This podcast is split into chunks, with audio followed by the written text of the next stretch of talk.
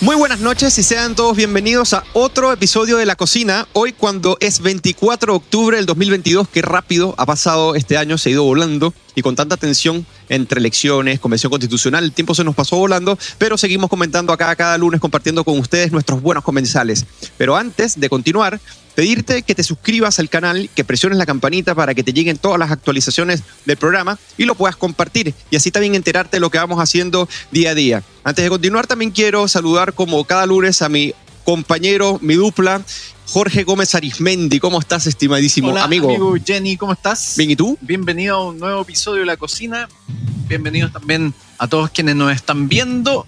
Eh, esta semana se viene, yo creo, este programa y la semana se viene recargada. Así es. Tuvimos ya la semana pasada un programa bastante recargado y la verdad es que hay que decirlo que no nos dan tregua en los asuntos públicos porque hay cada vez más temas y se hace muy difícil eh, abordarlo en las pautas, así Sí. que hoy día igual se viene sobrecargado y además tenemos una invitada especial que nos va a acompañar eh, para enfrentar esta, esta agenda. Exactamente, para, com- comentarlo de la mejor manera y, quiero presentarla. Ella ha estado acá dos veces con nosotros en nuestro programa, ha estado muchos otros, pero en la cocina ha estado dos veces, así que estamos muy contentos de que esté de vuelta con nosotros conversando acá. Y ella es Rocío Cantuarias, quien es abogada, es ex convencional eh, constitucional, exactamente, es convencional constitucional y miembro de- del, di- de- del Consejo Directivo de la Fundación para el Progreso. Rocío, te damos las más cordial bienvenida, es un gustazo tenerte No, por acá nuevamente. encantada de estar aquí con Jorge y contigo, Eugenio, así que feliz que se venga un buen programa. Bienvenida. Rocío. Primero hagamos un salud. Un salud. A veces se nos olvida la tradición, pero la idea es siempre iniciar el programa con un Salud. buen salud. Salud, don George, Oye, para que le decimos por acá. bebida. Ustedes toman trago y yo no. Sí, es jugo, es jugo de, Es jugo de uva. de- de mora. de, de mora, así es. Bueno, y me gustaría iniciar este programa ya después de este brindis y dándole la bienvenida a Rocío, que teníamos tiempo y no la teníamos por acá, para comentar muchas cosas, muchas cosas, porque incluso no hemos conversado de lo- del postplebiscito, pero eso lo vamos a ir abordando con el tiempo. Pero antes, quiero iniciar este programa que hemos titulado Chile y su crisis, despertar o inicio de la pesadilla. Y estamos así porque los datos van mostrando una realidad que no se esperaba hace unos 5 o 6 años, o hace 10 años era inimaginable. Y me gustaría empezar con algunos datos que son un poco eh, dolorosos y hacer un balance también de lo que fue el proceso de violencia de la semana pasada con eh, los albores del, o mejor dicho, en el marco de los tres años del 18 de octubre. Y resulta que en lo que va de año, a todos los que nos están escuchando, Van 663 homicidios, 2.169 violaciones, 78.824 robos con violencia y 10.107 robos de vehículos con violencia. Esas han sido las cifras que últimamente se toman los periódicos, se toman los medios, es lo principal que se habla. Y cuando uno contrasta esto, uno se podría preguntarse, ¿será que solamente en el ámbito eh, de la delincuencia, en el ámbito de la inseguridad? No, el orden público también está sumamente afectado y en el marco de los tres años, el 18 de octubre, resulta que, que hubo eh, 150 eventos de alteración del orden público, Carabineros estuvo a 195 personas, 115 en la capital y 80 personas en regiones. Asimismo, un total de 18 civiles terminaron, eh, terminaron con lesiones y 24 uniformados terminaron lesionados y se registraron cuatro ataques a cuarteles policías, eh, policiales. Ocurrieron 15 saqueos, con Puente Alto siendo una de las comunas más afectadas, si bien una cifra menor, que fueron 48 el año pasado, vivimos nuevamente un día eh, lleno de violencia y esta violencia se concatena eh, y se amalgama, si podríamos decir, con la violencia en el sur, con la violencia en el norte, con lo que está pasando con la inmigración que, que se descontrola y comienza eh, a generar conflictos. Entonces son muchos datos. Y para cerrar, fíjense que con respecto a la seguridad, no solamente es una percepción mía, de que de repente eso es lo que dicen los titulares de las noticias y comenzamos a repetir, sino que también es la percepción de todos los chilenos, eh, por lo menos en un 61%, cree que la delincuencia debería ser la primera prioridad del gobierno, según el último sondeo que hace la Cuesta Academia. Entonces, para iniciar, después de estos datos que no son datos muy alentadores, a mí me gustaría eh, preguntarte, eh, Rocío, ¿cómo ves tú el panorama político e institucional de Chile hoy día? Lo veo igual que las personas, que los encuestados de CADEM. Fíjate que agregar, agregar dos datos que son bien, son manifestaciones de la crisis de inseguridad de la que tú das cuenta.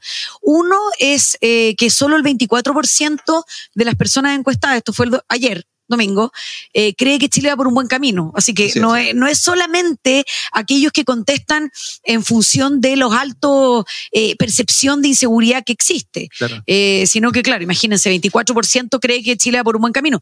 Y, y es consistente con la aprobación del presidente, ¿no es cierto? Porque tiene apenas un 26%, bajó poco, un puntito respecto de la semana pasada, pero bajó.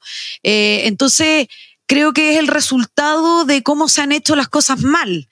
Eh, fíjate que, que lo único que tienen para mostrar, y estoy hablando de- del gobierno, es la ley de presupuesto. ¿A ustedes no les parece curioso que de lo único que se Mm. habla es de la ley de presupuesto para decir que se aumentó un poco, ¿no es cierto?, el presupuesto en materia de mm, la institución de carabinero, entonces por ahí, ¿no es cierto?, para resguardar el orden, el orden público, pero, pero no hay nada más y el poder ejecutivo, el gobierno, es un poder colegislador.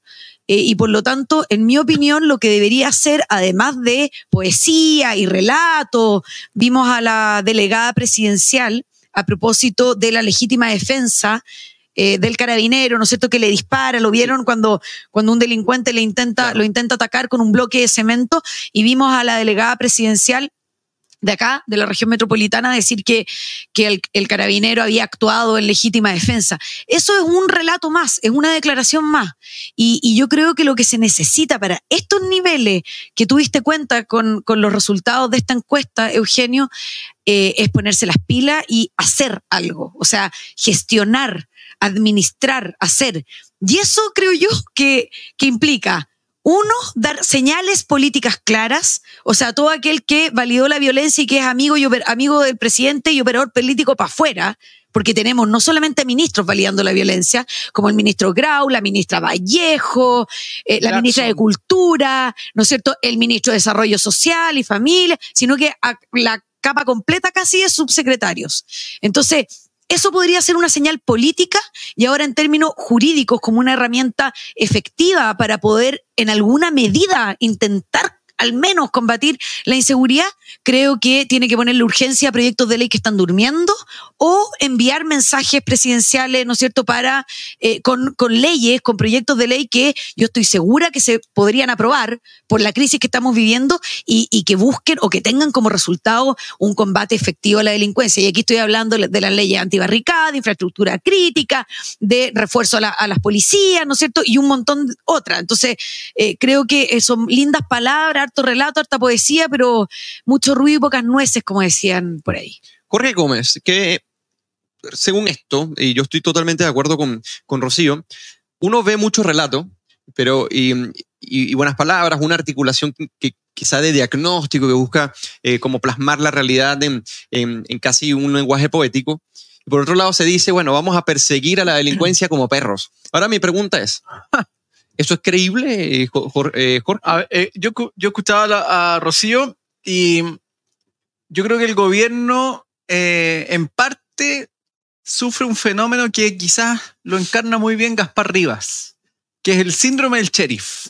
¿Cierto? Gaspar Rivas dice, yo me autoproclamo el nuevo sheriff del país y voy a combatir a los delincuentes y los voy a enfrentar, ¿cierto? Y toda una, un- una elucubración, ¿cierto? Todo un aspaviento que finalmente termina en una respuesta que, con- que va contrariando eso cuando le dicen, bueno, usted va a combatir esto en las calles, va a ir a los barrios. Eh, no, voy a estar aquí sentado en el Congreso.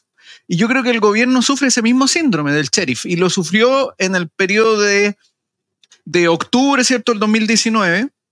Yo creo que ahí de, de alguna forma lo que eh, el gobierno se emborrachó anómicamente, varios personeros del gobierno se emborracharon anómicamente, se compraron este cuento de que en el fondo estaban en una epopeya revolucionaria eh, y yo creo que ellos siguen entrampados en eso, les es más fácil jugar a la epopeya revolucionaria que gobernar. Y les cuesta mucho el tener que gobernar, porque es distinto claro, tener jugar que- a la, a la- a la- al, al papá y a la mamá con, con té de mentira que luego tener que ser padre en serio eh, todos los días. Entonces yo creo que a ellos les falta ese salto, todavía no lo logran hacer, están atrapados en esa, en esa resaca y por eso se ve esta inacción del gobierno. Es decir, el gobierno se ve inactivo en prácticamente todos los aspectos. No hay, no hay ningún ámbito en el que el gobierno pueda instalar una agenda. De hecho, uno ve en las semanas anteriores que todo el intento de, de establecer una agenda responde a cuestiones que uno podría definir como voladeros de luces, ¿cierto? Eh, la ministra, por ejemplo, la mujer, planteando esta idea del, del, aborto, luego hay otros planteamientos por ahí sueltos que no terminan en nada, eh, un muñequeo muy burdo en términos de la negociación del TTP-11, que al final hoy día se anuncia que se va a ratificar finalmente. Entonces yo creo que aquí el gobierno sigue entrampado en lo que uno podría decir una niñería, siguen en la, en la niñería en, y, y, por eso el síndrome del sheriff, ¿cierto? Se creen sheriff con las pistolas con el, de con el perdón de los Claro. sheriff. pero con el perdón Claro. de los sheriff, obviamente, pero son incapaces eh, efectivamente de actuar como tales. Y yo creo que, obviamente, Gaspar Rivas lo refleja muy bien, pero el síndrome yo creo que también está en una parte importante de la clase política y está esencialmente también Pero en el gobierno. le, le puedo hacer una pregunta a los dos. Sí. ¿Ustedes creen, yo concuerdo en parte, Jorge, contigo, pero, pero en términos de diagnóstico, ¿ustedes creen que son niñerías y es este síndrome que tú explicas? Porque no pueden actuar, gestionar, administrar, ¿no es cierto? Y hacer las cosas, o no quieren. Y yo tengo mis dudas. Si es que están enfocados en llevar adelante su programa de gobierno, que no tiene nada que hacer con- en términos de seguridad ni de Claro, inflación, ¿no es cierto? Porque el programa de gobierno, no sé si ustedes se acordarán, que era bien parecido a la propuesta de la Constitución, pero, pero tenía estos temas y me acordé por lo que tú dices, que la ministra de, de la Mujer lo que, lo que anuncia es el impulso a un proyecto de ley del aborto sin, Sin no sé si sin límites, pero sin causales. Vemos el proyecto de eh, para asegurar cupo a las mujeres en los directorios de las empresas privadas, ni más ni menos, intervención total. Eh, vemos el proyecto de ley de animales sintientes. O sea, yo, yo de verdad les pregunto a ustedes qué creen, porque yo tengo mis dudas viendo el programa de gobierno y viendo la porfía y la arrogancia respecto del plebiscito, que le dijeron que no a su idea Claro. y que insisten en igualdad de Yo, género. yo creo que hay, yo creo que hay dos, dos elementos. O sea, yo creo que hay un cierto nivel de, digámoslo así, infantilismo en esta idea de Sí, totalmente. nosotros tenemos Sí, que hacer el cambio, sí, vamos somos a un poco eh, eh. Juan Ignacio Latorre que dice tenemos que continuar para reemplazar el neoliberalismo, que al final uno se hace la pregunta, pero ¿con qué lo quieren reemplazar? Es qué es lo que proponen y no hay nada concreto en términos estrictos, ¿cierto? Y yo creo que también hay una, y ahí el foco yo creo que está en el Partido Comunista, en eh, una Grande. forma de debilitar la institucionalidad que apunta a un reemplazo posterior de esa institucionalidad, pero ellos en el fondo el desdén con la institucionalidad, con hacerla funcionar, porque digámoslo así abiertamente, a ellos no les conviene una economía bullante, porque una economía bullante con alta inversión, con Hace mucho gente empleo, con, em- con, con un per cápita aumentando, con mayor inversión, con mayor empresa, Competitividad, productividad. hace que la gente no dependa de ellos. Eh, entonces, obviamente, una economía mucho más deprimida hace que la gente de alguna u otra forma termine dependiendo de ellos. Y yo creo que a ellos no les molesta eso. Eh, en segundo lugar, yo creo que, y se ve eso muy claramente en lo que ocurre hoy día en la seguridad pública, ¿cierto? Ellos, de alguna forma, el desdén no es solo con la policía. Yo creo que ahí hay un error en el foco de creer que solo es el ataque a la policía. De alguna forma, el ataque responde a la idea de el Estado de Derecho como un, como un elemento Sí. que sanciona el delito, porque aquí no hay que olvidar que muchos de ellos probablemente consideran que aquel que incurre en un delito es más bien una víctima del sistema y no solamente un infractor de la ley. Entonces, tampoco les importa tanto porque en el fondo ellos ven ahí eventualmente un elemento casi de redención social. Entonces, eh, yo creo que están los dos elementos Sí. jugando a la par. Mira, Eh, y obviamente hay unos que, que lo hacen más, digámoslo así, maquiavélicamente, que yo creo que está el PC, muy PC, claramente. Frente Amplio, algunos sí. y el Frente Amplio, que yo creo que es un grupo de privilegiados que juegan a- jugaron a la revolución y ahora no saben cómo gobernar. Yo creo que eso es lo que ocurre en estas Sí. dos Mira, almas. A mí me parece que, por un lado, está. Mira, cuando Rocío comenta que pareciera que no quisieran hacer algo, y cuando uno ve, por ejemplo, el ministro Jackson, que fue ministro, eh, eh, o sea, que, que ha tenido un papel importante dentro de la coalición de gobierno, justifica- justificando o en cierta medida relativizando las declaraciones del ministro Grau con respecto a lo que él llama los pacos, o sea, lo- a los carabineros, que, no, que se merecen Claro. el repudio de la gente. Cuando se, le, cuando se le interpela, él dice, bueno, pero hay que poner las cosas en su contexto, como si los contextos en cierta medida legitimaran las malas acciones. Eso por un lado. Entonces yo pienso que hay una carga relativista dentro de eh, varios factores de la coalición. Pero además, yo estoy muy de acuerdo con lo que dice Ascanio Cavallo. Él saca un análisis y él dice, bueno, ya dentro del, del, del gobierno ya no hay dos almas, hay, ahora hay tres almas. Tienes un PC bastante iracundo que está dividido eh, dentro y que le pega al gobierno cada vez que puede. Por otro lado, tienes un frente amplio que está tratando de cambiar la estrategia de ser un conector entre el socialismo democrático y los radicales que están dentro, de, dentro del frente amplio en el que se encuentra eh, Jojo Jackson. Y por otro lado, tienes al, o sea, tienes al frente amplio tienes al socialismo democrático que y dice, y, y, el PC. Entonces el socialismo democrático simplemente dice, bueno, ¿sabes qué?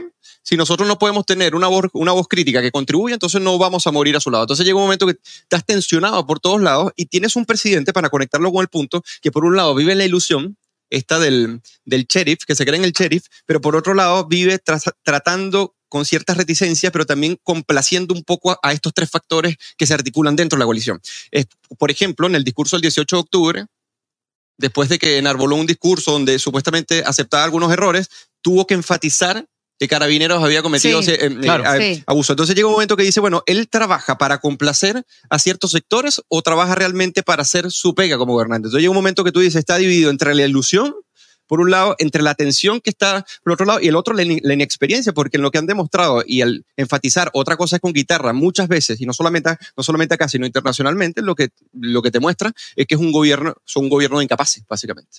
Eso es lo que yo pienso. O sea, el, el problema no es, no es menor, digamos, Sí, porque yo obvio. estoy de acuerdo con, contigo, Eugenio, y creo que, que si el presidente pusiera el, el bien común, ¿no es cierto? Y las ganas de, de generar oportunidades, de mejorar las oportunidades que existen, ¿no es cierto? De, de eh, intentar que la, la inversión no siga escapándose como se ha escapado hasta el momento.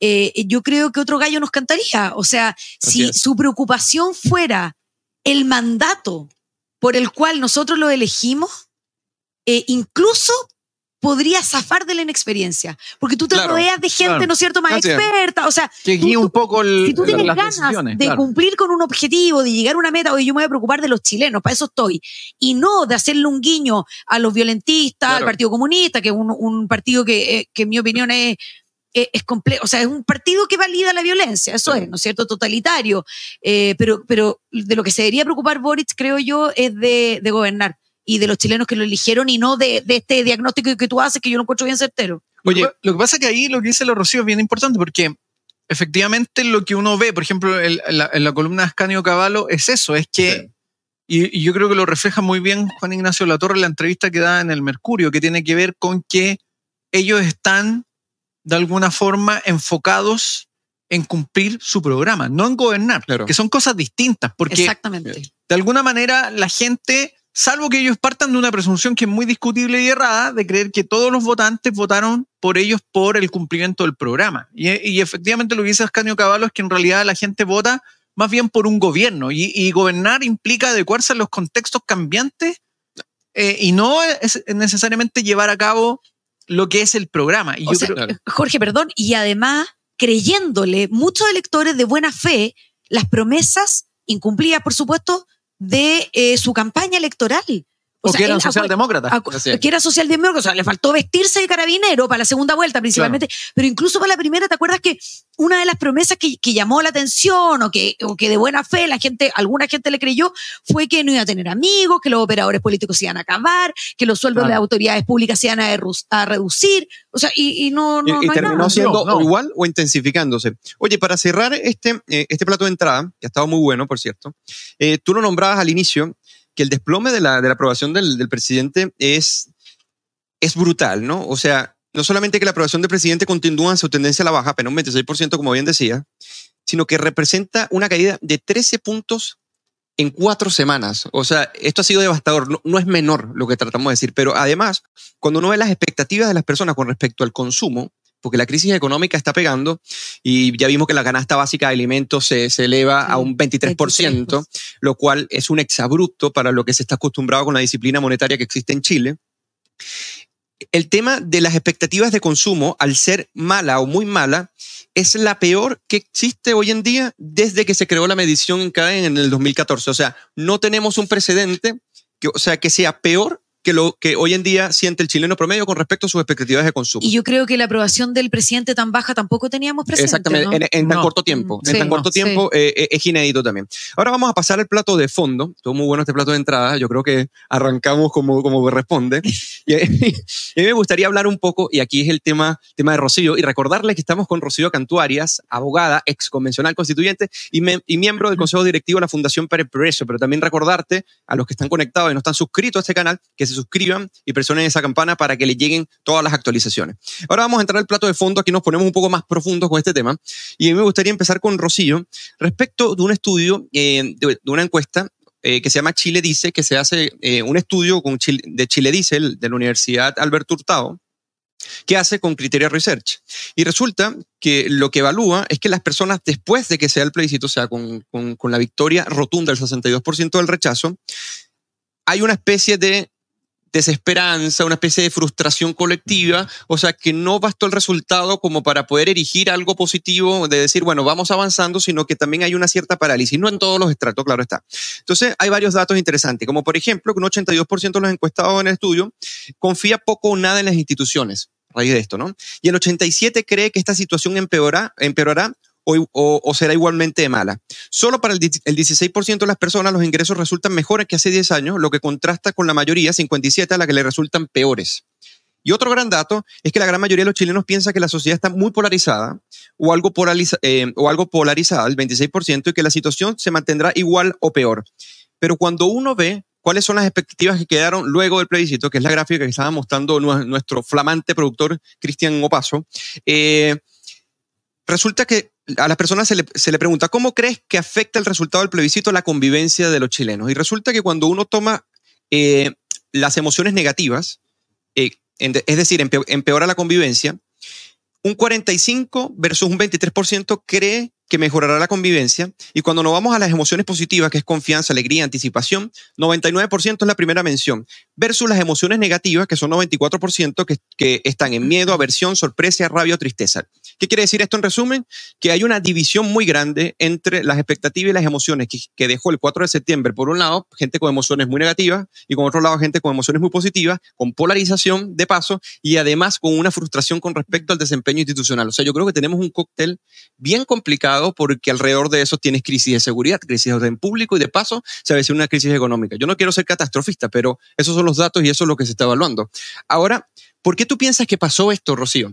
Que llegó el 4 de septiembre, la, la, eh, la victoria del rechazo fue contundente, pero con todo ello vemos que hay una cierta parálisis, una cierta frustración, una cierta desconfianza en las instituciones. Yo creo que eh, tiene que ver con, a ver, eh, es multifactorial, ¿no es cierto? Claro. Pero, pero creo que se pudiera explicar por la decepción que le causó a toda la gente, que, a todas las personas que en el plebiscito de entrada votaron a prueba, incluso a quienes votamos rechazo en el plebiscito de entrada, la decepción eh, del proceso constitucional, yo creo que es un factor que influye Sí. y que influye harto. O sea, pucha, teníamos alguna esperanza. Yo tenía esperanza, de verdad. O sea, claro, Claro. Ya, ya fue, ya el, el plebiscito de entrada dijo, vamos a tener una convención 100% electa, hagamos nuestro mejor esfuerzo, ¿no es cierto? Intentémoslo. Y, y los resultados fueron tan malos, eh, una, un fracaso tan rotundo que costó poquito menos de 70 mil millones de pesos. O sea, e- eso va dejando su huella. Claro. Entonces, pucha, pensamos, mira, la cantidad de independientes que se eligieron. La lista del pueblo y movimientos sociales Sí. fue uno de los equipos o el equipo más grande dentro de la convención. Entonces, ahí también tenéis otro ingrediente de esperanza en la población. Ya, no vamos a elegir a los políticos de siempre. Claro, Vamos, a elegir a gente como uno. A gente, a, a gente trabajadora, ¿no es cierto? Como si los otros fueran marcianos, pero ya, ok, eh, eh, no vamos a seguir con la política tradicional y se defraudaron. Ya, eso por una parte. Eh, y la siguiente es lo que estábamos hablando en el plato de entrada. O sea, el gobierno lo ha hecho tan, tan mal que no, no, no, puede, no se puede unir con una esperanza del próximo año. Y agrégale todos los indicadores, no solamente Claro. este, que es una encuesta. Hay otra encuesta, Eugenio, de estudio público, que fue Ah, la sí. primera que vi que preguntaban sobre sentimientos negativos. Sí. Y no recuerdo la de ayer, el resultado sobre sentimientos negativos de la encuesta de ayer, pero la, la semana pasada fue superior al 68%, que es lo que se espera principalmente lo que tiene que ver con el proceso constituyente. ¿Qué- ¿Cuáles son los sentimientos que a usted le emanan de esta situación? Hastío, rabia, Claro. impotencia. 68%. Entonces, yo creo que esto es un cóctel muy nefasto. Los indica todos los indicadores de inseguridad y económico, Económico, ¿no es cierto? obvio. De pobreza, el IPOM del Banco Central, que, que fueron todos malos, o, o prácticamente todos los indicadores que muestra para el 2023 pésimos, más un gobierno desastroso, más un proceso eh, constituyente que tanta plata de despilfarro implicó y que no resultó en nada. O sea, en un fracaso. Entonces, dime dónde agarramos la esperanza. Yo, yo de verdad creo que estos resultados son súper consistentes y no queremos empezar una semana así como súper pesimista, pero estamos siendo realistas, o sea, Claro. comentando algunos de los datos y no lo veo por dónde. ¿no? Y lo que tú dices con respecto a espacio público, uno suma las emociones negativas y es aproximadamente un 72% ya, en este día debe haber subido un poco, la de la semana pasada. No, no, no, 60. no, de esta encuesta, o sea, que coincide Ah, un poco con la que dicen. Y yo creo que la de estudio público de ayer era más del 68, así que debe andar por ahí, Eugenio. Oye, Jorge, resulta que eh, a mí me gustaría hablar un poco eh, en este plato de, fondo sobre el discurso de Gabriel Boric el 18 de octubre, porque a mí me parece que, que, dice muchas cosas. Por ejemplo, decir, el estallido no fue anticapitalista. Ahora me gustaría llevarte un poco, empujarte un poco a, a ver qué me, qué me vas a comentar, pero él al decir esto está básicamente echando por la borda su programa de gobierno. O sea, si ellos se creen representantes del estallido y que ellos los escumbró como plataforma política para llegar al poder y que a su vez reconocen que no fue anticapitalista porque sus ideas preconcebidas no les permitieron analizar la realidad porque estaban nublados, y reconocer esto es básicamente ir al programa y decir, bueno, ninguna de las propuestas en materia económica, de seguridad, de pensiones, apunta a un orden liberal o a un, a un orden cooperativo capitalista, si podríamos decir, de las democracias liberales tradicionales. A mí me parece que en cierta medida, no sé sin, sin, sin querer queriendo, como dice el chavo, hay una especie de capitulación intelectual frente a todos, pero que por otro lado, de manera iracunda, de manera hostil, trata de eh, hacerle el guiño al Partido Comunista y a los radicales de Frente Amplio. Entonces, esta, esta especie de esquizofrenia discursiva a mí me parece peligrosa porque ves una persona que no es consistente, que trata de conciliar, pero a la vez intenta de generar rupturas y que no terminas en cierta medida ni dando signos estadistas ni de ser un buen presidente, sino que todo lo contrario, una persona no confiable por un lado y segundo, eh, una especie de redentor moral. O sea, como si yo estuve equivocado, tú también estás equivocado, entonces todos estamos equivocados, entonces deberíamos comenzar a sentarnos a consensuar, pero por otro lado, comienzas a tirar palos a los demás. Entonces, ¿cómo ves tú esto? Yo creo que hay que ponerle ojo a las señales que se van dando, porque eventualmente uno podría leer esta frase, ¿cierto?, de que este, este estallido, esta sonada, estas movilizaciones no tenían un carácter anticapitalista, como efectivamente un desaire a su socio del Partido Comunista. ¿Cierto? Que obviamente el Partido Comunista es un partido marxista-leninista y se, y se asume como anticapitalista. O sea, si hay algún dirigente comunista que dice que no es anticapitalista, No sería, no sería avisen, parte no. de la militancia del PC. Eh, Claro, lo que pasa es que el PC, le- el PC chileno le gusta disfrazarse de que no es anticapitalista, eh, pero en realidad sí son anticapitalistas y ellos creen en modelos de ese tipo. Entonces, uno podría considerar que hay un desaire en ese nivel. A mí me parece que lo que hace Boric en de alguna u otra manera es tratar de intentar hacer una nueva lectura de lo que fue el estallido, distinta a lo que se hizo en el momento, porque yo creo que en el momento Gabriel Boric y otros más se creían realmente en el escenario de, de la Revolución Francesa, Sí, de de, de una efervescencia revolucionaria. Bueno, las guillotinas en las plazas eh, fu- fueron asuntos que ellos Eh, en algún momento. entonces, yo creo que se creyeron ese cuento. Obviamente el decantar del tiempo lo, eventualmente lo lleva a una reflexión, pero no significa que él renuncie a su perspectiva ideológica. Claro. Y yo creo que ahí hay que mirar lo que dicen otros, ¿cierto? Entonces cuando se dice, mira, igual tenemos que superar el neoliberalismo, la pregunta que hay que hacerse nuevamente es, ¿qué significa eso en términos de superación? Eh, ¿Qué significaría superar el modelo neoliberal? Claro, Boric dice, este no es una revolución anticapitalista, cuestión que queda ahí muy en el aire y uno debería entonces decir, bueno, que el presidente está apuntando simplemente a un Claro. modelo socialdemócrata y yo creo que ahí está un poco la trampa, porque eventualmente bajo esa dinámica, Boric lo que logra hacer es, primero, no quedar tan en, en- en el bloque extremo, se muestra más como de, de centro, digámoslo así, lo que le permite generar mayor gobernabilidad y no ser un ultrón anticapitalista, ¿se entiende? No ser artés, ¿cierto? Pero la implicancia detrás de eso también es importante. Es ¿A, a qué apuntan con el, Claro. el reemplazo del modelo, del llamado modelo neoliberal? Y a mí me parece que ahí hay un punto que es clave entonces en observar qué es lo que otros, otros miembros del Frente Amplio o de la coalición gobernante están planteando como eh, la ruta, porque ojo, aquí lo que se plantea es la ruta. Entonces ahí entra la discusión, porque claro, puede ser una ruta, quizás el- la sonada no es eh, anticapitalista, pero la ruta que ellos proponen sí eventualmente puede ser anticapitalista No, y, puede ser gradual, porque ese es el punto. Claro. Aquí también hay un tema de gradualidades. Ellos asumen que hay una gradualidad, pero eso no significa necesariamente que renuncien a, por ejemplo, el PC que haya renunciado a no tener un modelo comunista como ellos sueñan. O sea, do- dos cosas, Jorge, respecto a lo que tú dices. Uno es que en el programa del presidente, el programa de gobierno del presidente Boric, tiene eh, el, el deseo, ¿no es cierto?, de implementar un Estado social y democrático de derecho. Y para el programa de gobierno, o sea, para él, ¿cierto? Eh, esto implica, entre otras cosas, un sistema de reparto. Estoy hablando de pensiones, ¿no es cierto? es. No más FP, pero con, con reparto, con, Claro. con principio de solidaridad y todo lo que no conocemos. Eh, en segundo lugar, un sistema universal de salud, o sea, la focalización para afuera, para la casa.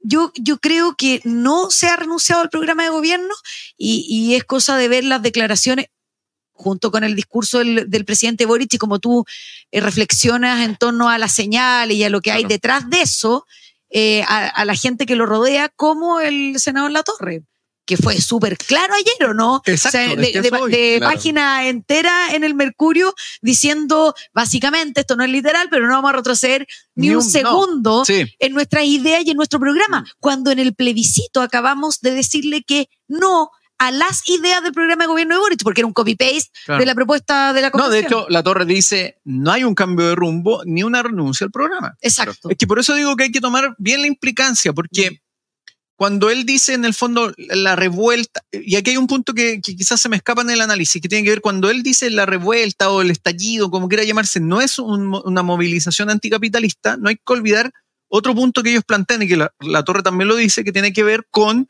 que las condiciones que gatillaron lo de octubre del 2019 se sostienen y se mantienen. Sí. Y ahí hay un punto que me parece clave.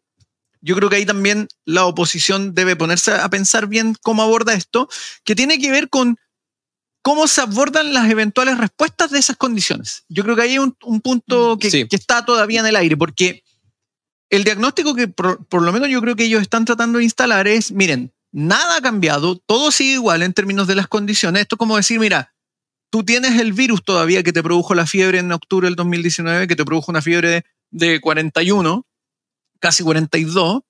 Tú Mantienes ese virus, nadie ha logrado dar con la, con la cura, ¿cierto? O con el paliativo. Eh, por lo tanto, nuestra medicina que nosotros estamos planteando es la mejor alternativa. La pregunta es si los otros médicos están ofreciendo algo en función de esa condición, de ese diagnóstico. No, Y, ahí está punto. la disputa si el enfermo sigue con el virus o no hay virus. Claro. Yo creo que hay una discusión que está pen- pendiente. Claro, en- porque damos por público. hecho que sigue con el virus, digamos. Mira, O que hay- desapareció. no, claro. O que desapareció. Entonces, yo creo que hay que ponerse a ver, ok, cuáles son estas causales, cuáles son estos elementos, qué gatilla, qué no gatilla, qué hay detrás, porque también acá yo creo que hay disputas políticas que tienen que ver con cómo tú le das la significación. Yo voy a, vuelvo a la analogía clínica. El, Eugenio podría presentar una fiebre y, por ejemplo, Rocío podría decir que esa fiebre en realidad que tomó es mucho vino. Una, una, claro, porque tomó mucho vino. O alguien, la, la Marce, que es parte de nuestro equipo, podría decir, en realidad es una posesión demoníaca. Y yo podría decir, no, en realidad Marce. evaluemos, Marce, hagamos cuidado. un examen de sangre. ¿Se Llamarse entiende? Lucifer. Y yo creo que eso todavía está ahí. Ellos están tratando de, de hacer un, un nuevo diagnóstico porque se están ajustando, pero yo creo que la contraparte, si no se acelera en sus diagnósticos y sus propuestas, Claro. va a perder de nuevo Ahora- el, el timón. Ahora fíjate esto, para cerrar el punto. A mí lo que me parece es que una declaración de tal tipo, como por ejemplo el estallido no tiene una base anticapitalista, no significa que por ende ellos vayan a cambiar de dirección. No. O sea, a su, o sea, diagnosticar algo o decir lo que es evidente u obvio no significa que ellos estén dispuestos a aceptar, por ejemplo, que la sociedad sabe reconocer qué es lo que realmente le conviene, porque la postura típica del político arrogante es decir, no, mira, ellos ni siquiera saben eh, en dónde se están moviendo, son víctimas de un sistema, entonces por ende nosotros somos redentores que vamos ayudarnos a salir de ese sistema. De la oscuridad. Y si bien el, el- el- el estallido no tenía una base anticapitalista, no significa que ellos renuncien. Cuando uno ve, por ejemplo, los goles que ellos quieren meter eh, últimamente, que es la, la reforma del sistema de pensiones, que se quiere discutir en- a inicios de noviembre, o por ejemplo, La lo que la- laboral. lo que es la reforma laboral y tributaria, claro. uno dice, bueno, tú podrías tener el mejor diagnóstico, pero el tema es que apuntas a tu dirección a seguir lo mismo que el programa. Entonces, es bien interesante abordar este punto porque lo que está detrás o las intenciones no necesariamente son aquella madurez que te mesura y te No. permite tomar un cambio, sino decir, bueno, sabes que estamos claros qué es lo que fue, se está desconsolidando el simbolismo que tuvo el estallido, que no conquista Mm. eh, a las personas, sino que las personas rechazan precisamente la violencia, incluso validan la acción de carabineros en proporción a lo que fue la violencia, algo que, eh, que fue impresionante y que ellos todavía no lo podían creer, pero que a partir de ahí dice, bueno, tomemos nuestras precauciones. Entonces uno puede darle también esa mirada y más por cómo se comporta y cómo insiste en lo mismo. Yo Ahora, estoy de acuerdo, perdón, que yo estoy de acuerdo con esa mirada. Y, y no, no es que vayamos a suponer intenciones, o sea, nos las han dicho claramente. claro. Jackson, que, ¿no es cierto?, tiene un estándar moral distinto, mucho más elevado obvio. que todos nosotros. Pero sí verdad. Claro, La Torre también lo dijo, ojo. El ministro Grau, o sea, nadie entiende nada. La, la autocrítica que tuvieron, la responsabilidad que tuvieron en el fracaso de la propuesta constitucional, ¿cuál fue? Que la gente era tonta, que la derecha Claro. mentía, que los medios de comunicación desinformaban. Eso, Claro. básicamente. Sí, La es. gente es tonta. Entonces por eso o sea, la, Fue engañada. la- Sí. la Fue postura del fatal arrogante que piensa que, mira, ¿sabes qué?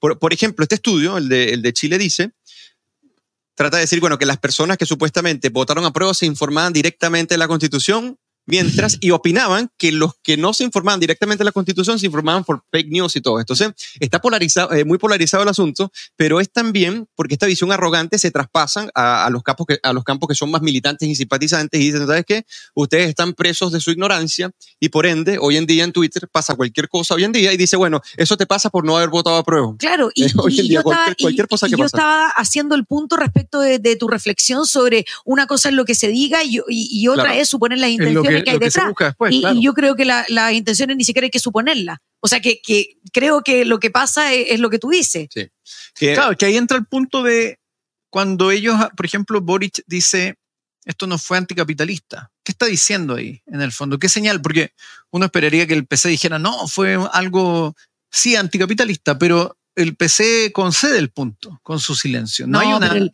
no hay una respuesta. el, el PC concede el punto vía eh, prensa, vía medios de comunicación, ahora que, tiene, que necesita votos para presidir la Cámara de Diputados. Es que a eso voy. O que- sea, nada más. Es que a eso voy. Por eso, cuando, cuando uno ve las frases por sí solas, sin evaluar las reacciones, Claro. No es suficiente. Bueno, fíjate que hay algo Porque en el interesante acá. fondo no es explicativo. No, lo que diga Boric que, la, que, el- que lo No, que no ocurrió es no, fue explicativo, anticapitalista, claro, no te nada. indica nada. ¿Viste el, viste el resultado del de el informe, el informe que emitieron del, del comité central, de, de este comité que Sí, tienen porque del tienen que seguir Comunista? con una política Sí. de masa. Es que a eso voy. Política, además, y que el gobierno de Allende Es- está inconcluso, pero que no ha Es- es que a terminado. eso voy. El Cuando- gobierno de Allende. Es que por eso te digo, si el presidente dice una frase, no te está indicando mucho más toda la razón. porque tú tienes que observar lo que otros están indicando. Toda la en este caso el PC, Claro. el propio senador La Torre. Entonces, eso- la, la- la pregunta es, ¿qué está implicando el reemplazo del modelo, modelo neoliberal? Y claro, el error desde las contrapartes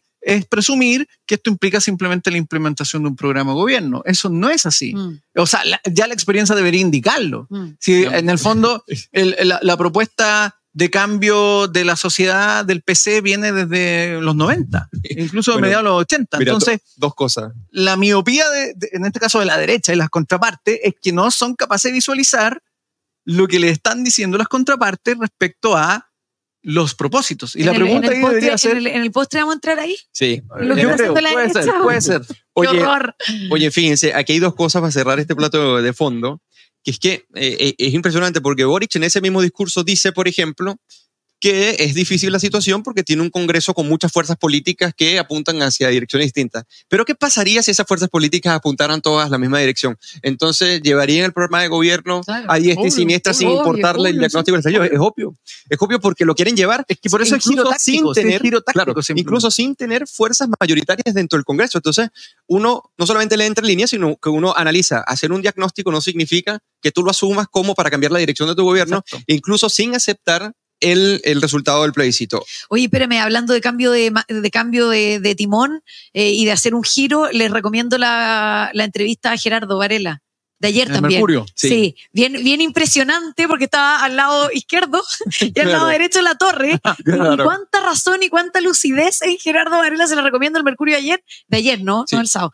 Y, y al otro lado la torre hablando pura Oye, eh, ya para cerrar este plato de fondo, hacer una mención con respecto a Xi Jinping, que quiere entronizarse después que hizo la, la- reforma, lo que podríamos llamar reforma constitucional, si es que eso es una constitución, pero es la constitución más bien del Partido Comunista, a eh, eliminar la, la reelección, eh, o sea, que la reelección inmediata llegara hasta dos periodos nomás.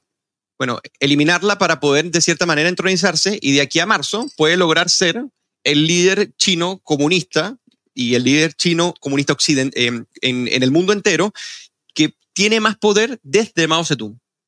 Y es interesante porque él, ellos ven que su modelo es realmente una alternativa a la democracia liberal y ellos hablan de su propia modernización y de sus propios avances comparándose incluso con aquel occidente que crece poco, ralentizado, que no Con tiene desorden. Claro, antimeritocrático. Entonces es bien interesante esto porque estamos en, en el cenit y, y se está encumbrando hoy en día y en Europa con, con diversos movimientos que, ojo, que vienen de las reacciones más conservadoras, pero también más radicales eh, comunistas, que comienzan a ver al modelo chino como una alternativa frente a la debacle de 15 años consecutivos de la democracia liberal que no termina de dar un respiro. Entonces yo creo que esto es un elemento muy importante para la geopolítica hoy en día. No sé si tú quieres comentar algo, Jorge. No, eh, de alguna forma, eh, lo que uno ve, voy a partir con las imágenes que se muestran del Congreso, Sí. ¿cierto? el Donde, PC se- siendo el PC. donde en el fondo Aquí o en China, van ¿no es cierto? Humillando al expresidente. sujetos, Así es. le, le dicen que se levante, Horrible. sí. como que él se niega, le toca el hombro a algunos de los que eventualmente deben haber sido sus compañeros de, gobierno, no sé, ninguno lo mira mucho, se hacen como los lesos, digámoslo así. Pero aquí hay una advertencia que Trotsky hizo hartos años atrás, que es donde él advierte en el fondo que el concentrar el poder, ¿cierto?, en un, en un, en un grupo, en este caso un politburó, se va a traducir inevitablemente en el poder de un solo hombre. Claro. Eh, y eso es lo que uno está viendo hoy día en China. Es decir, aquí hay una estructura de poder donde un solo hombre logra finalmente elevarse por el resto, por sobre el resto y, y empezar a construir su propia estructura de poder. Sí. Si al final es un poco lo que pasó finalmente con Stalin, ¿cierto? Claro. En Stalin los procesos de Moscú fueron eso, una limpieza de adversarios, Sí. una purificación de, la de los grupos prácticamente de los adversarios. mencheviques, por ejemplo. El propio Trotsky tuvo que irse eh, eh, eh, exiliado, fue, fue asesinado en México. Sí. Entonces aquí vemos lo mismo, en la misma estructura. Ahí lo que tienen que hacerse la pregunta son eh, los comunistas, si es que en algún punto el comunismo evita esto. Yo creo que no. Y Trotsky hace la advertencia. Ahora, los mejores que advirtieron esto fueron los anarquistas. Bueno, los la, la- anarquistas la lo que, advirtieron la que mucho mejor. está optando para ser presidenta de la Cámara de Diputados, si más no me equivoco, es el cargo, Carol Cariola, Sí. decía hasta hace poco que China tenía su propia democracia y que ellos había que analizarlo en términos democráticos, por ejemplo. Es que eso, Y ese es el PC Claro, chileno. Y creen que un sistema con partido único, bueno, Cuba es lo mismo. O sea, al final, ¿cuáles son los partidos opositores en Cuba? ¿Dónde están los partidos No, opositores existe. en Cuba? Están- No de, hecho, los- de hecho, el, P- el PC está reconocido a nivel constitucional en Cuba. en el artículo Así es. 5 de la. Constitución sí, cubana. Sí, tal cual. ¿Viste, ¿Viste la cantidad de mujeres en esa democracia comunista paritaria en China? En el- Claro, pero nada, pero nada. ahí, ah, Bueno, hay varios fenómenos. Claro, incluso los seis jerarcas que, que son una la base del partido, claro. Que igual lo que ocurría en Cuba, o sea, al final lo- los jerarcas cubanos principales dejaron de ser lo que era. Raúl y Fidel porque, eh, porque estaban viejos Claro. simplemente. Pero buen punto, porque Sí. eh, Carol Cariola, precisamente. Por eso me acordé, por eso me acordé. claro.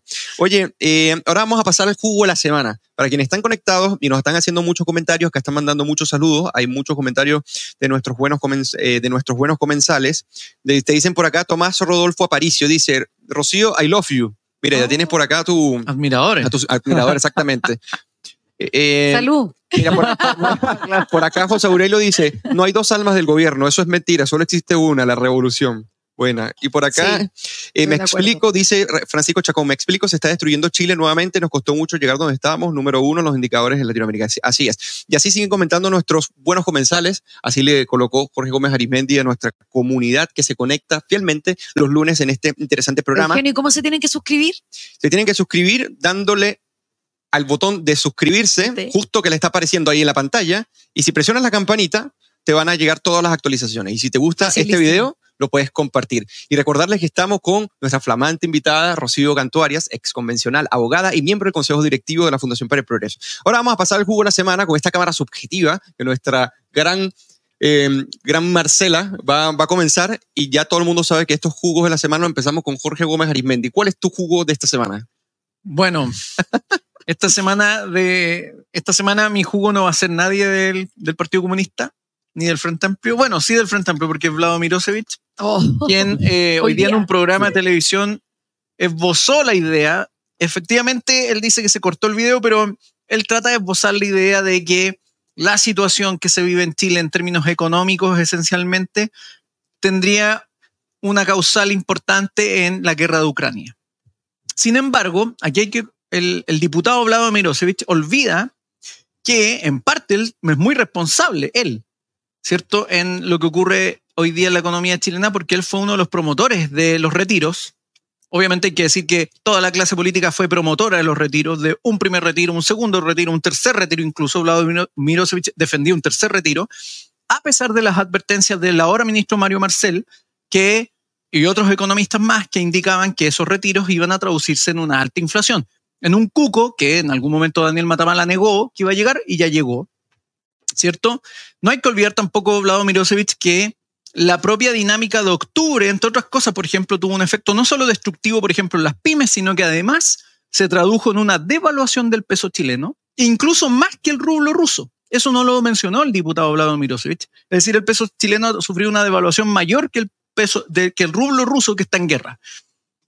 El mismo octubre, que él recordó con tanto anhelo, ¿cierto? Generó y se ha traducido en una alta incertidumbre, ¿cierto? Baja inversión, eh, los retiros, por ejemplo, se tradujeron en una alza en los créditos hipotecarios, por lo tanto hay un, es más difícil que la gente pueda adquirir viviendas, es más difícil que las empresas puedan vender sus, sus viviendas o las viviendas que construyen, por lo tanto eso se traduce en menos empleo, menos construcción, eh, hay fuga de capitales debido a la incertidumbre generada por eh, octubre y el proceso constitucional. Eh, y por lo tanto, la lectura que hace el diputado Vlado Milosevic es absolutamente parcial, ni siquiera le asume su propia responsabilidad le recomiendo ahí al diputado y también a sus asesores revisar el barómetro de la economía chilena, que acaba de publicarse, que es un trabajo que hace la Universidad Andrés Bello y el Instituto UNAP de Políticas Públicas, donde se evidencia que lo que estoy diciendo es cierto y por lo tanto que la responsabilidad es del gobierno actual, pero es también de los diputados del Frente Amplio, entre ellos Vlado Mirosevic, y también del actual presidente Gabriel Boric, que también fue un impulsor de los retiros y también un asusador de la violencia en octubre del 2019. Qué buen jugo el de Jorge Gómez Arismendi hoy. Tú sabes que es difícil decirle que se sometan a la evidencia. Parece que son ciegos hacia, frente a ella, pero la recomendación de todas maneras y todos aquellos que quieran visitar el balómetro de la economía chilena. Ahora yo quiero ir con mi jugo y luego vamos a pasar, Carrosillo, si quiere comentar nuestros jugos o decir cuál es el jugo de la semana de ella. Para mí el jugo de la semana eh, fue eh, Daniel Jadwe cuando, cuando se está desarrollando lo que conmemoran como el, el, 18 de octubre, dice, no son imágenes del estallido social del 2019, son hoy 18 de octubre del 2022. A tres años la represión sigue intacta, impresentable, incomprensible, finalmente nada ha cambiado, como se explica ministra Carolina Toa, que usa las mismas prácticas de Piñera. Uno cuando ve estas declaraciones, uno dice, ¿qué nivel de irresponsabilidad y de falta de preparación, no solamente para dirigirse en público, sino para ser político responsable? Parece que estuviesen separadas la responsabilidad, la sensatez y la madurez con respecto a lo que es eh, el, alcalde Jaude.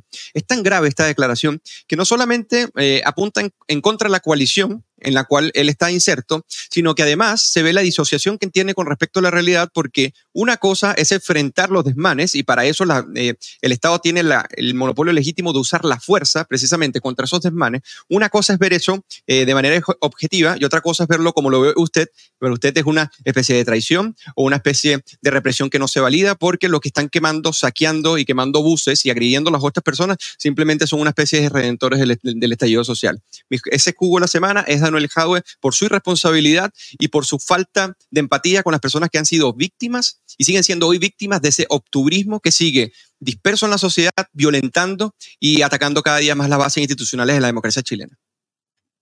Así que ahora Yo- vamos con yo Rocío no, Cantuarias. No. Yo también tengo mi jugo. Mi jugo literal, así irónico como ustedes, nosotros jugoso en la semana, va para los presidentes de los partidos políticos y los presidentes del Senado y de la Cámara de Diputados por monopoli- monopolizar un debate constitucional, no ir a la gente, no irla nada. O sea, yo los invito, así como Jorge invitó al diputado Mirosevich a ver el barómetro de la economía chilena, yo los invito a leer las encuestas en primer lugar, en segundo lugar, a reflexionar sobre lo- en los resultados del plebiscito de hace ahora, un mes atrás, ¿no es cierto? Un mes y, y poco. Eh, así que están dando un jugo increíble. Eh, creo que subestiman a su adversario político, sobre todo los presidentes de los partidos de Chile Vamos. Eh, son cobardes acomplejados, y aquí me refiero a todos, incluida la centroizquierda, ¿no es cierto?, que hizo su propuesta con una convención con unos pocos expertos, pero también electa, ¿no es cierto?, y más o menos la misma receta, hablando de la cocina, fracasada de la convención constitucional. Y el jugo bueno, ahora sin ironía, es a la apertura de un museo que recuerda a las víctimas del comunismo en Washington, no sé si lo, lo vieron. No. No. Ya. Pero es un, es un jugo bueno y ojalá Llamémosle El- el, postre. El Como, postre es un ya, postre, el- el claro, postre, más dulce, dulce, dulce. Eh, como mira, nos lo sugirió eh, eh, Carolina, una, una seguidora de, de nuestro programa La Cocina, dijo, oye, ¿por qué después de que hablan tantas cosas que muchas veces son malas, no dicen algo bueno ¿Viste, que sea como una especie de postre? Ahí que estaba el postre dulcísimo. replicar, entonces invitamos a las autoridades de gobierno eh, y al presidente a replicar esta gran idea que, tuvi- que tuvo una fundación con la ayuda de, con la contribución de, de privados y también de otros gobiernos. Costó harta plata ese museo, pero yo creo que es invaluable recordar a las víctimas, como decías tú, Jorge, de, tiene una galería de Lenin, eh, en que conmemoran a sus víctimas, de Stalin y otras más, y que podríamos replicarlo. Eso es lo dulce, ¿no es cierto? Una buena noticia, por lo menos en Estados Unidos. Estuvo- estuvieron muy buenos, tu jugo estuvo buenísimo y también el postre, así que No, nueva que- sección, nueva sección. así, así va a ser la nueva sección que terminó al final de cuentas estrenando Rocío Cantuarias. Ahora vamos a pasar a la parte, no sé si ñoña, pero es la parte que nosotros acá recomendamos películas, libros, algunas series, tanto para profundizar para profundizar lo que aquí nosotros reflexionamos, que a veces nos ponemos muy abstractos, o, o simplemente para distraerse un poco. Así que pues, recomendamos cualquier cosa. A mí me gustaría iniciar recomendando este, este maravilloso libro de Mauricio Rojas que se llama La democracia asediada. La democracia asediada se, se me vino a la mente, recordándolo, debido a que este libro analiza muy bien cómo el modelo meritocrático chino y sus intelectuales comienzan a ver a la democracia liberal occidental como una especie de pestañeo en la historia. No lo leí. Que está es, de- es nuevo, ¿no? Sí, eh, es, ya te voy a decir, es del año... 2019, ¿no? Ah, Es no está 2018, nuevo. del 2018. Ah, no lo había leído. Y en este libro, eh, hay- él cita varios intelectuales que ven a la democracia occidental como una especie de pestañeo en la historia, que en algún momento va a desaparecer y que ellos se muestran como la verdadera alternativa, pero además cuáles son los otros fenómenos como los autoritarismos competitivos, que son aquellos que son una hibridación entre autoritarismo y democracia, y eh, cómo el populismo viene eh, afectando, cómo crecen en Europa ciertas tendencias y cuáles son reflexiones muy sensatas a la hora de evaluar y pensar el mundo. Así que se lo recomiendo, La democracia asediada de Mauricio Rojas. Ese sería mi eh, bajativo de hoy, Jorge Gómez. ¿Qué vas a recomendar tú? Te iba a comentar que me hace mucho sentido porque Tocqueville decía que uno de los riesgos es que en la búsqueda del orden se termina estableciendo la supresión de la libertad. Yo creo que a veces hay que recordar eso porque, sobre todo en situaciones de caos o, o sensación de desorden, es fácil claudicar a la defensa de la libertad y darle paso a un gobierno autoritario y ese es un error a mi parecer porque después cuesta mucho restablecer las libertades. Qué difícil es crear instituciones democráticas. Es Es, muy, difícil. fácil destrozarlas, es sencillo, pero construirlas son décadas. ¿A mí me van a como- dejar recomendar algo Sí, o no? vamos, sí, por favor, por favor. Yo quiero recomendar la última eh, revista Átomo que salió hace poquito sobre el neoliberalismo, por supuesto que es ironía, ¿no es cierto?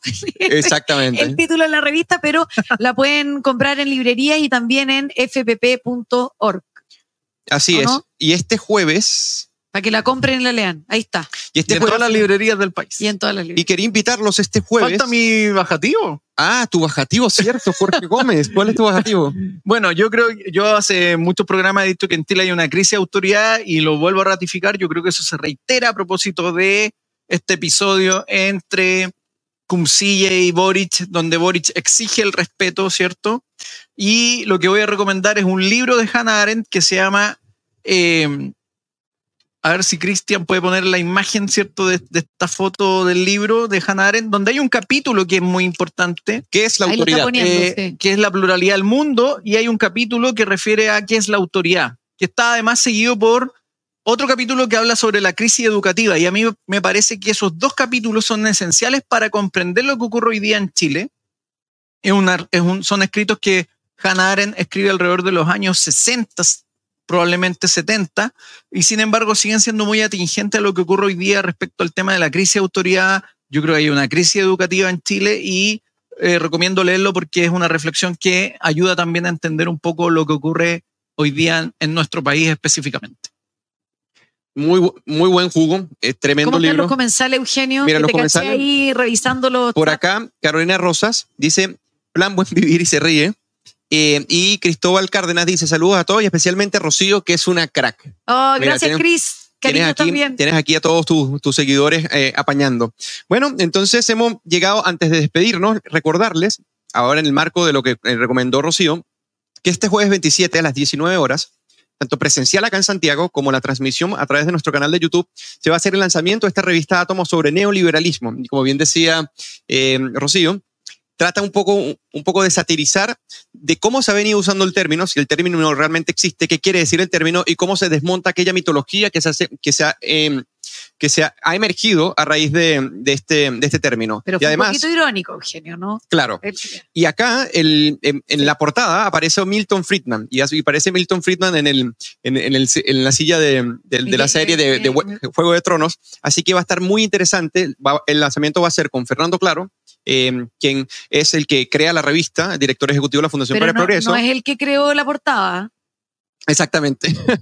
y, y No, también él hace todo, hace la portada, encuaderna. No, mentira, no, mentira. y van a estar unos invitados bien, bien interesantes, entre ellos Cristian Larrauleta. Así que no se lo pierdan este jueves 27 a las 19 horas en la transmisión por YouTube. Y si estás en Santiago, inscríbete, que va a estar bien interesante. Así que bueno, ya nos toca despedirnos después de que todos nuestros comensales estuvieron bien activos. Y Rocío, ahora que me- quedó para conversar. Yo, yo me despido agradeciendo la invitación a todos los comensales que se suscriban, porque mientras más se suscriben y más éxito ahí en YouTube tiene, tiene este programa, más veces me invitan. ¿Ya? Entonces, como, la, como la cocina estuvo tan buena hoy día, eh, pónganse las pilas y suscríbanse. Ya, eso. Así es, ya saben. Y bueno, desearle muy buenas noches, agradecerle a no Rocío. broma, Gracias, Rocío. Gracias, Rocío. Agradecerle a Rocío por aceptar la invitación, compartir acá con nosotros. Ya sabes, será hasta el próximo, no sé si lunes, pero a la próxima semana nos volveremos a ver junto con Jorge Gómez ¿Verdad que Arismendi Halloween. y nuestros próximos invitados. Cuídense, que estén bien. Buena semana.